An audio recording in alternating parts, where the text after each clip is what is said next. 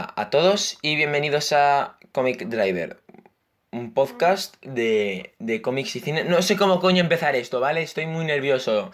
De verdad, el tema de saludar, si ya me parecía difícil en YouTube, en modo podcast es que me muero, ¿eh? No puedo. Bueno, hola chicos, sé que tal vez los que hayáis visto el anterior programa estéis un poco flipando porque, pues bueno, han habido un par de cambios, pero ya os digo que para mí el primer programa en el cual hablaba de Devilman eh, era un poquito beta, era un poco para, yo qué sé, ver, ¿sabes? ¿Qué pasaba?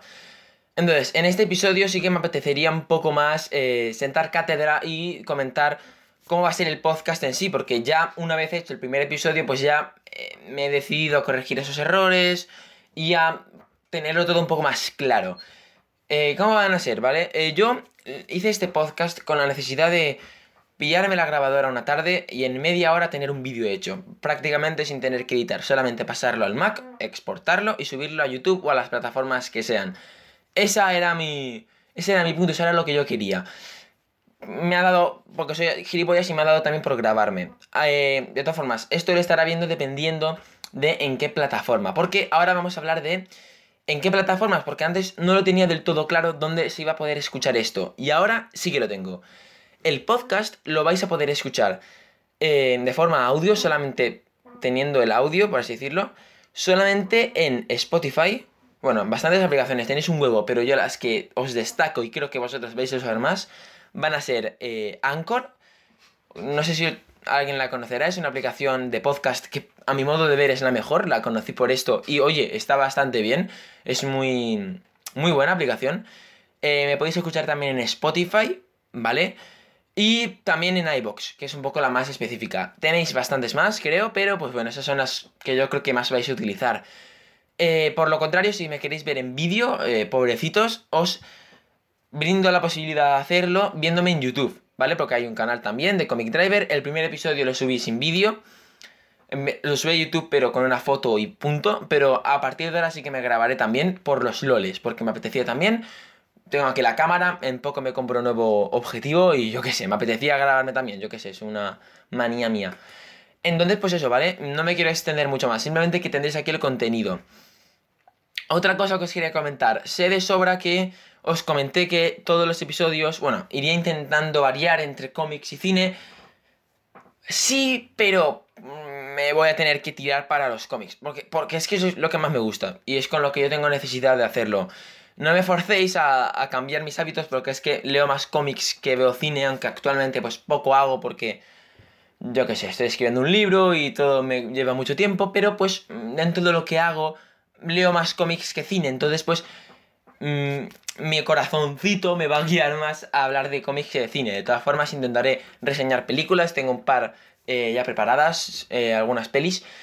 Eh, intentaré que no sea lo típico, intentaré que cuando salga una película Detective Pikachu no sea el canal 239,5 en publicar una reseña, eso, para eso ya tenéis otros canales. Yo quiero ser un poco más, hablar de otros temas, ¿vale? Intentar, yo qué sé, tampoco quiero ser aquí nada, pero me hace ilusión no ser lo típico de comentaros lo que me ha parecido Vengadores Endgame o de lo mierda que me está pareciendo Juego de Tronos. Porque para eso, pues yo qué sé. Tío, ya tenéis chorrocientos canales, no hace falta. Yo quiero hablar de otras cosas. Me hace más ilusión hacer cosas que no todo el mundo hacen. Dicho este discurso tan emotivo, eh, vamos a hablar de lo que nos concierne hoy, que es que pues bueno, como ya os he comentado, quería hablar de una peli, pero es que me acabo de leer el número 5 de Los Cuatro Fantásticos de Dan Slott, este recorrido nuevo, y estoy cabreado, estoy cabreado, y en este podcast quiero comentar lo bueno y lo malo. Y en el siguiente capítulo toca lo malo, lo siento mucho, lo siento mucho, pero es que necesito soltar el bilis, porque escribiéndolo por texto no me aguanto, y tampoco tengo ningún amigo cercano que se lea la serie, y, a alguien necesito contarle lo tremendamente mierda que me está pareciendo.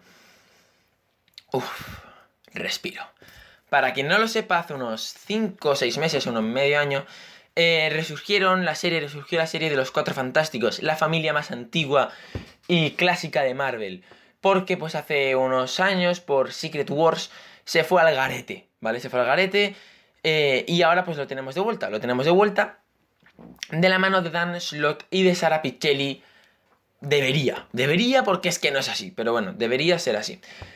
Em, la cosa, la cosa, la cosa, eh, nunca mejor dicho la cosa, es que em, yo no soy un gran fan de, Yo voy a ser sincero, yo de los Cuatro Fantásticos no soy un gran seguidor, mm, casi no he leído nada, tengo un par de numeritos de... De los Cuatro Fantásticos de John Byrne, pero poco más. No quiero ir de algo que no soy. Ahora se me haría muy fácil decir que soy aquí el mayor fan de, del grupo, pero es que no, no me he leído los cómics de Stan Lee, pese a que me interesan bastante, ni tampoco la etapa entera de John Byrne, ni la de Walter Simonson. Simplemente, pues, mm, me tomé esta serie también como un poco eh, punto de, de inicio para adentrarme en una serie, y de verdad que le tenía mucha fe, por eso creo que no es una serie que sea mala, pero es que es una serie que me ha decepcionado. Es más, voy a decir una cosa, no había serie Marvel que me haya decepcionado tanto desde Campeones, que fue también un chafón, aunque creo que esta sí que tiene mejor calidad que Campeones, pero eso no quita que me haya fallado muchísimo.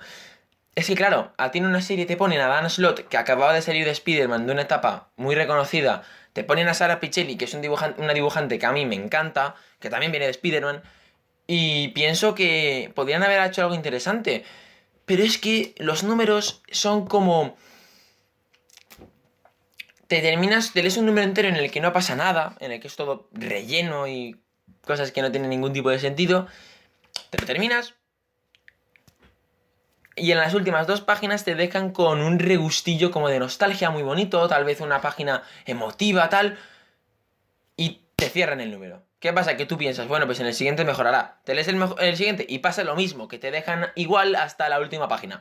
Entonces, yo ya paso de caer en esa trampa. Esto está a los cojones, la verdad. Y me voy a bajar. Me voy a bajar de los cuatro fantásticos de eh, este hombre, de Dan Slot. Sorry, bro. Sorry, pero es que no, no quiero... De verdad, y es que hay algo que os quiero comentar. Y es que yo, si, si por mí fuera, yo seguiría leyendo esta serie. Porque es que encima eh, las siguientes portadas tienen muy buena pinta. Tenemos aquí una de de la, del número 650 USA con la boda. Tenemos luego la del Doctor Muerte, que es una portada brutal de... ¿Cómo se llamaba, tío? Esa Drivik, esa Drivik, que se me había olvidado. Eh, tenemos, yo qué sé, tío, un montón de cosas que me llama mucho la atención, de verdad que sí. Y es más, creo que se puede poner interesante. Pero no me la pienso jugar. No me la pienso jugar porque es que lo que os quería comentar también, otra cosa modo de queja, es que Panini ha subido los precios de sus grapas y esto ya es un disparate, ¿vale? Sus series han pasado de costar 1,95, 2,50 a costar 3,50 la mayoría y alguna... En plan, yo el veneno que me flipa de Donny Cates y que me la hago porque es que me encanta, eh, casi 5 pavos, tío. Casi 5 pavos, 4,75 euros de grapa. Eso no es viable, Panini. Es que me cabré un montón porque creo que en cuanto a tomos hacéis de las mejores ediciones, pero en grapa, uff, me gustaba mucho más cuando la, la hacíais antes, me encantaba. Y ahora, pues, tío, una grapa de 4,75€, pues no es viable. Y tengo aquí un Excel apuntadas todas vuestras series, y que al final, pues son como 6 series, que cada una me son...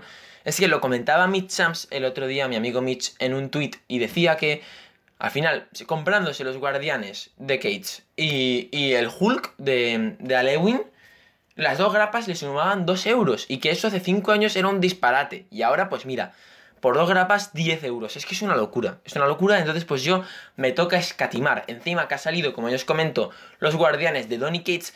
Que Donny Cates es un autor que me encanta y que creo que es de lo más potente que hay en Marvel ahora mismo.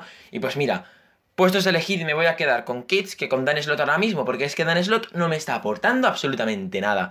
Y lo siento mucho. Vengo a analizar los últimos tres números, puesto que creo que tal vez el, último... Los, primeros dos, tres números, vale, bien, estaban bien, vale, te lo paso. Pero es que luego, vale, llegamos al número 3, al número 3 que sí, pone en la portada Sara Pichelli, pero es que a mitad del cómic, vale, a mitad del cómic, para de dibujar Sara Pichelli con un estilo bastante bueno, que a mí Sara Pichelli me encanta, tío. Y te, y te ponen a, a, Nico León, ¿vale? Nico León, que pues a mi modo de ver dibuja como una mierda. Eh, sí que se hace una lectura fácil, pero es que, macho, me comparas a Sara Pichelli con Nico León y me cago encima. Luego tenemos el número 4, que tres cuartas partes de lo mismo. Te ponen a Stefano Caselli, que, que sí, ok, muy bien, vale, no dibuja mal, pero tío, eh, joder, Sara no me la puedo sustituir. Encima que el número 4 es un relleno, pero de los buenos. O sea, es un relleno que no llega a ser malo. ¿Vale? No es un relleno malo, malo, malo, malo, malo. Es un relleno que está interesante. Dentro de los rellenos está bien. Pero aún así, pero aún así, es que es relleno, ¿vale? Y no me apetece leerme una serie de relleno. Porque luego el número 5, ¿eh? El número 5 también es relleno. Y, y, y es que terminas con la sensación de que toda la serie es un constante relleno de Dan Slot. El número 5 es el que yo quería reseñar hoy y es que me ha dado mucha rabia. Tenemos dos historias, ¿vale? Dentro del número. Es como la Batboda, pero a lo cutre, ¿vale? Y eso que no me he leído la Batboda y que creo que la Batboda también es un poco basura. Me estoy poniendo muy nervioso. Empezamos con una historia guionizada por Gail Simon y dibujada por Laura Braga. Una historia infumable. Pero es que es infumable, os lo juro. Infuma Gail Simón, de verdad, Gail Simón. Es que. Infumable el guion, infumable. Y, Laura Braga, no te conocía de nada, ¿eh? como dibujante, pero es que. no puedo. No, no. Se, me hicieron. No sé ni cuántas páginas habían ahí, pero es que se me hicieron horribles. Luego tenemos. Eh, es que esa historia es un disparate, es una despedida de soltera, de no tiene por dónde cogerlo, de verdad. Que es que no. Y luego aparece la señora Topo. Venga, hombre, por favor, señora Topo. Por el amor de Dios. Y luego la segunda historia que la guioniza Dan Slott y la dibuja Mark Buckingham. Que sí que es cierto que recupera. Recupera un poco.